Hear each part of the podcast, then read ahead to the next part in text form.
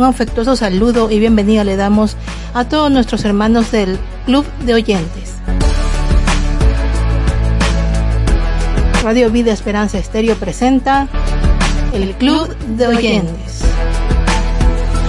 Muchas bendiciones para todos aquellos hermanos que componen el chat del Ministerio Radio Vida Esperanza Estéreo.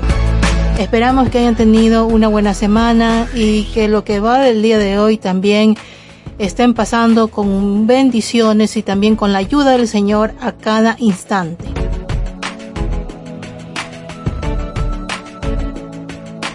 Muchas bendiciones a todos nuestros hermanos de Sudamérica, Centroamérica, el Caribe y parte de Norteamérica que están integrados al Club de Oyentes.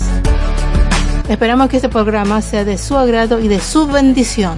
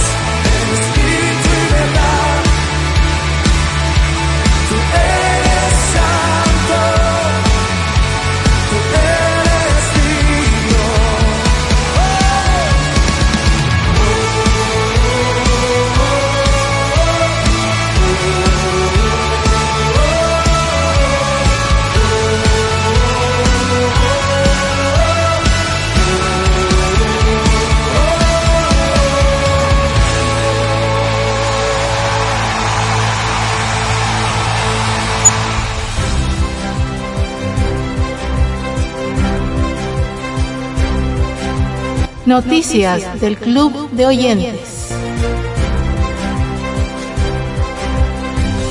Misioneros predican en buses de refugiados ucranianos y cientos de ellos aceptan a Jesús. Los testimonios de conversión se multiplican entre los refugiados que huyen de la invasión rusa en Ucrania. En dos semanas, más de 4.000 personas aceptaron a Cristo como Salvador, entre jóvenes, ancianos y soldados. En una entrevista con el Ministerio Intercesores por América, Yelena, una misionera estadounidense que está sirviendo con ayuda humanitaria en el conflicto, contó las maravillas que Dios ha obrado entre los refugiados. Con un equipo de cuatro personas fue a la ciudad de Lviv al comienzo de la invasión rusa y trabajó junto con la iglesia local.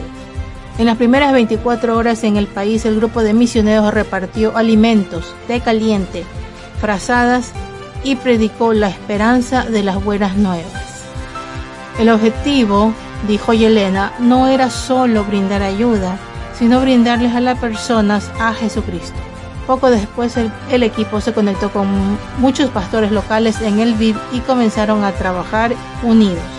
Juntos los cristianos locales y los misioneros comenzaron a evangelizar al aire libre, cosechando sanidades y salvación. En uno de los sermones callejeros, un hombre con un bastón escuchó el mensaje del equipo y dijo, no creo lo que están diciendo. Incluso con incredulidad, aceptó que se orara por él y fue sanado instantáneamente. El hombre ya no necesitaba el bastón y además Dios también sanó su vista.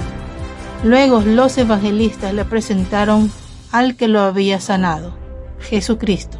En otra ocasión, una joven que estaba en fila para que los refugiados salieran de Ucrania escuchó la predicación al aire libre, pero al principio no aceptó a Jesús.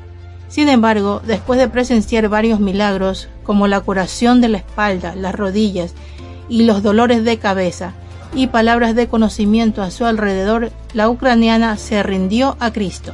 No solo nos detenemos en la curación, es importante que la gente sepa quién los cura, explicó Yelena. El misionero informó que el evangelismo individual llevado a cabo al comienzo de la invasión se ha convertido en un evangelismo a mayor escala en los autobuses que sacan a los refugiados de Ucrania. Según Yelena, en dos semanas de misión, más de 4.000 personas entregaron su vida a Jesús. Yelena instó a los cristianos de todo el mundo a seguir orando por, Ucrania y por los misioneros y los ministerios e iglesias locales que trabajan para llevar el amor de Jesús a los necesitados durante la guerra. Predicador es asesinado por musulmanes mientras evangelizaba al aire libre en Uganda. un predicador fue asesinado brutalmente por radicales musulmanes durante un evangelismo al aire libre en Uganda. Los islamistas estaban furiosos porque el evangelista proclamaba la salvación en Cristo y lo golpearon hasta matarlo. John Michael Oquero estaba citando versos coránicos sobre Cristo durante su predicación en la aldea de Kandugulu, cuando un musulmán identificado como Shaguru, le quitó el micrófono. Entonces Shakuru y otros musulmanes comenzaron a golpear a John, acusándolo de blasfemar contra Dios al decir que tenía un hijo. Los radicales también se quejaron de que el evangelista había tocado el Corán sin una limpieza ritual y le faltó el respeto al colocarlo debajo de la Biblia. Los atacantes mataron a golpes a John Michael con barras de hierro, piedras y palos. Luego quemaron su cuerpo mientras cantaban sobre un ladrón que roba a personas de una religión para unirse a otros de mala fe. Se llamó a la policía, pero llegó después de que los delincuentes se hubieran dado a la fuga. Las autoridades iniciaron la búsqueda de los sospechosos. El predicador John, residente de la aldea de Kapala, a menudo era invitado a predicar en eventos de evangelización de Kandugulu, una aldea de mayoría musulmana. El hecho es otro caso más de persecución violenta de cristianos en Uganda. En enero de este año, extremistas islámicos también mataron a golpes a un apologista evangélico en Kampala, la capital de Uganda. A pesar de que la constitución del país garantiza la libertad religiosa y los musulmanes representan solo el 12% de la población, hay muchos casos de violencia contra los cristianos.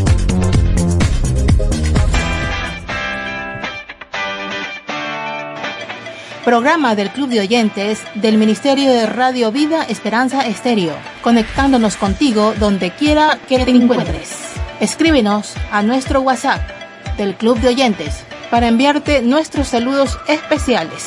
Club de Oyentes, donde vas a encontrar reflexión, noticias, una sección de drama radial y música preparada especialmente para ti. Club de Oyentes todos los martes a las 4 de la tarde hora Ecuador. Te esperamos.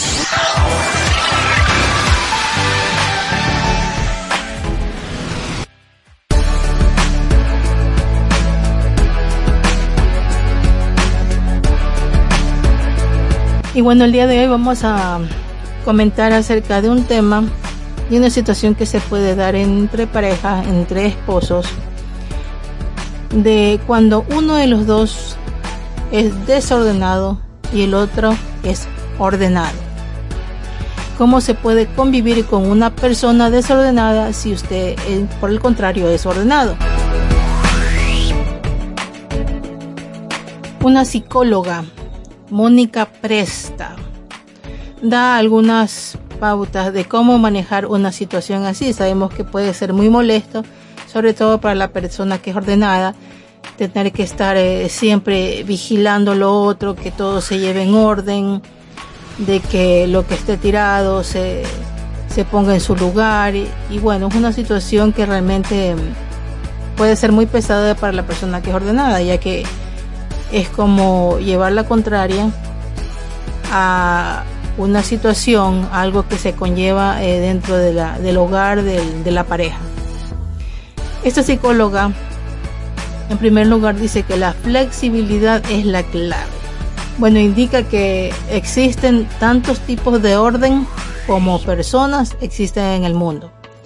Y el orden tampoco significa limpieza. A veces se suele confundir un tema con el otro.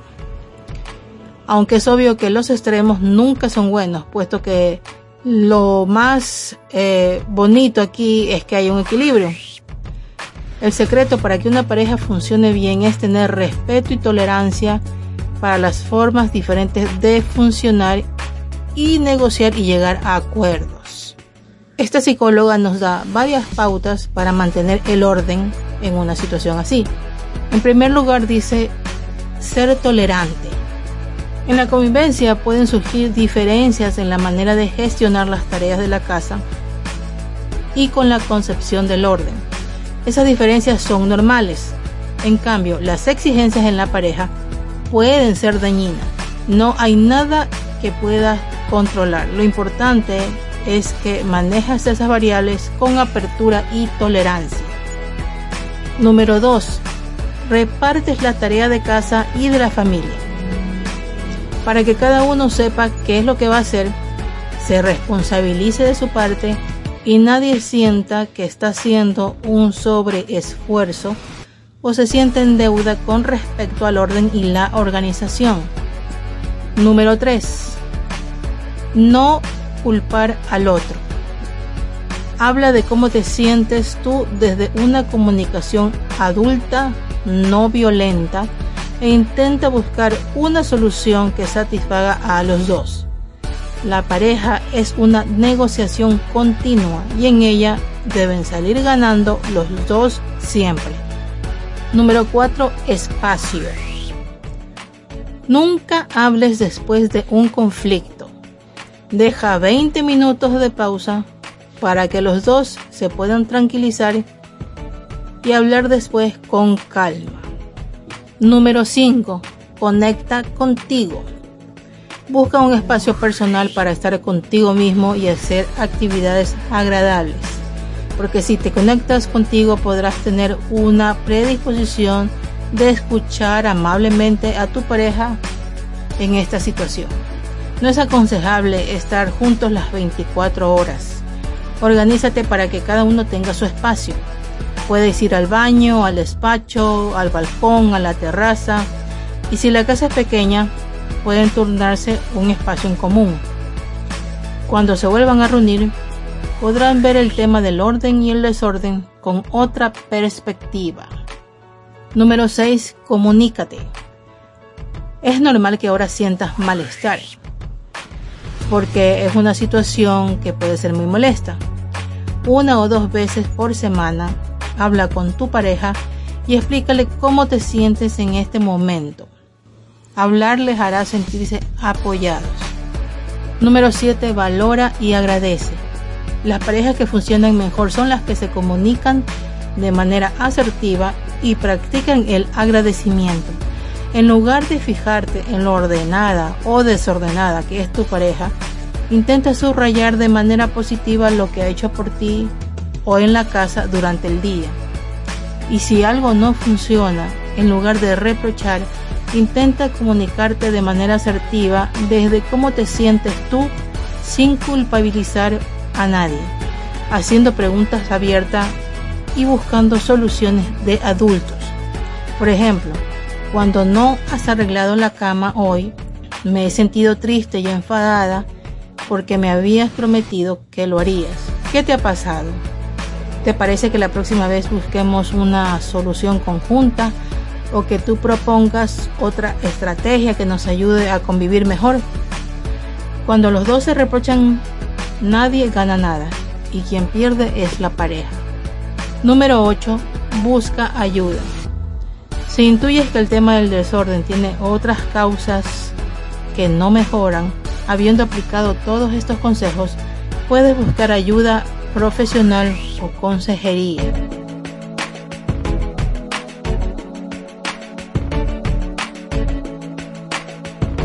Bueno, estas son las pautas básicas que nos da esta psicóloga para manejar la situación de orden y desorden en una pareja en el hogar para poder sobrellevar mejor una situación así y que pueda llegar a un consenso donde los dos puedan eh, sentirse mejor, sentirse más cómodos. Y principalmente en toda pareja lo importante y básico es la comunicación, la confianza y el respeto.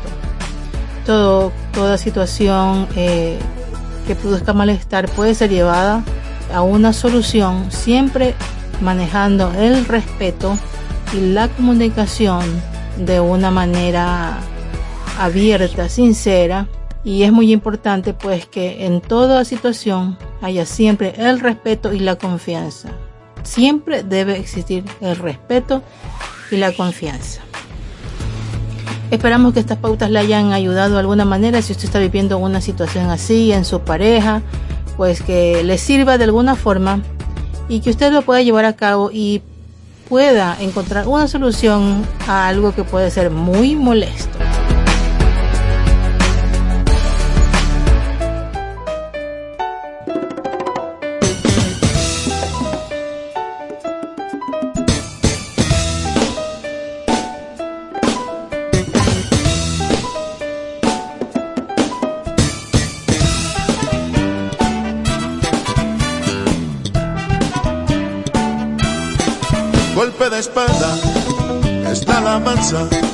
Golpe de guerra que salen de Dios. Canto de gloria, dan la victoria en la batalla del pueblo de Dios.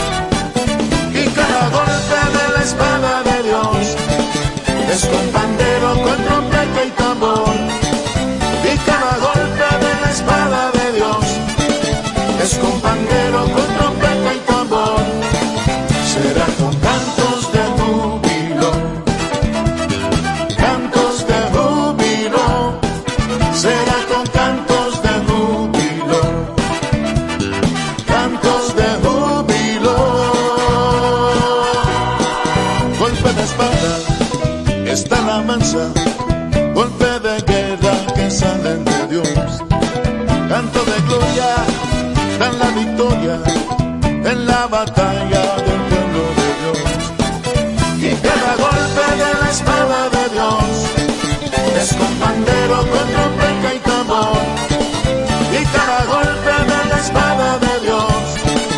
es con pandero, con trompeta y tambor.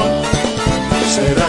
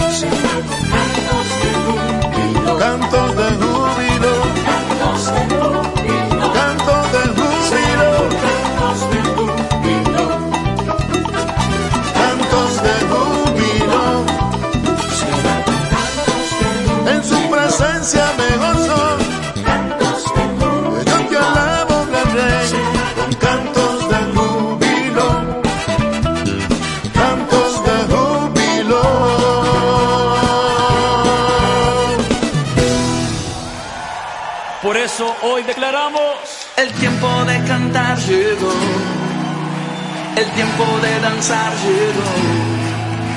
El tiempo de cantar llegó. El tiempo de danzar llegó. El tiempo de cantar llegó. El tiempo de danzar llegó. El tiempo de cantar llegó. El tiempo de danzar llegó. y viene Él, y viene Él, saltando entre los montes. Y viene Él, y viene Él, saltando entre los montes. Y sus cabellos, y sus cabellos son blancos como nieve. Y sus cabellos, y sus cabellos son blancos como nieve y en sus ojos, y en sus ojos hay fuego. Ven enciende, Señor, a tu gloria. Ven enciende, Señor, a tu iglesia. Ven enciende, Señor,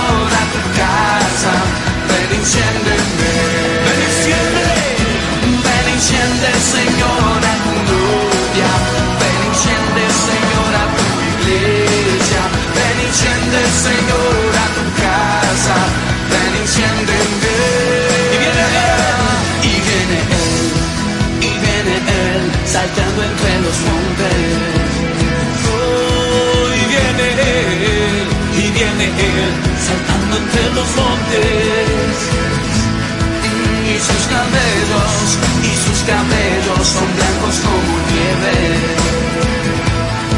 Y sus cabellos, y sus cabellos son blancos como nieve. Y en sus ojos, y en sus ojos hay fuego.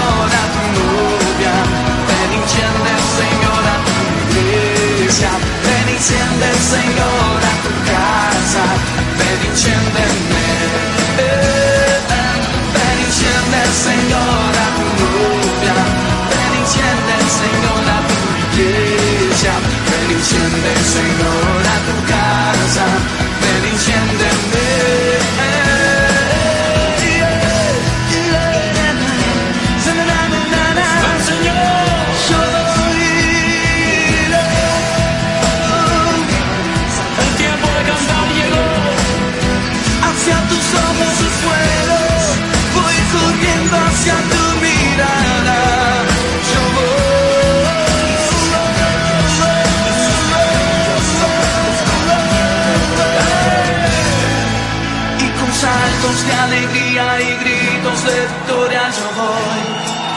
Yo voy. Con saltos de alegría y gritos de victoria yo voy. ¿Cuántos van conmigo? Y con saltos de alegría y gritos de victoria yo voy. Voy a seguir a Jesús. Voy a seguir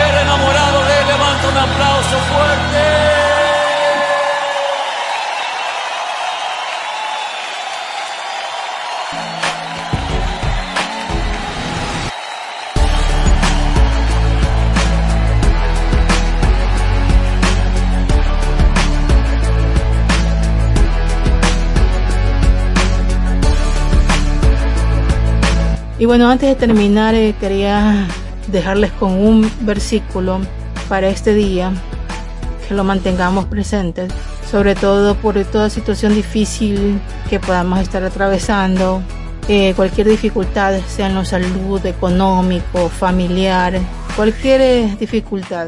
Recordemos lo que nos dice el Señor en Marcos capítulo 9, versículo 23. Jesús le dijo, si puedes creer, al que cree, todo le es posible. Así que tengamos esa fe, mantengamos esa fe, avivamos nuestra fe con la ayuda del Señor y que nunca nos cansemos de orar. Así como dice su palabra, orar sin cesar.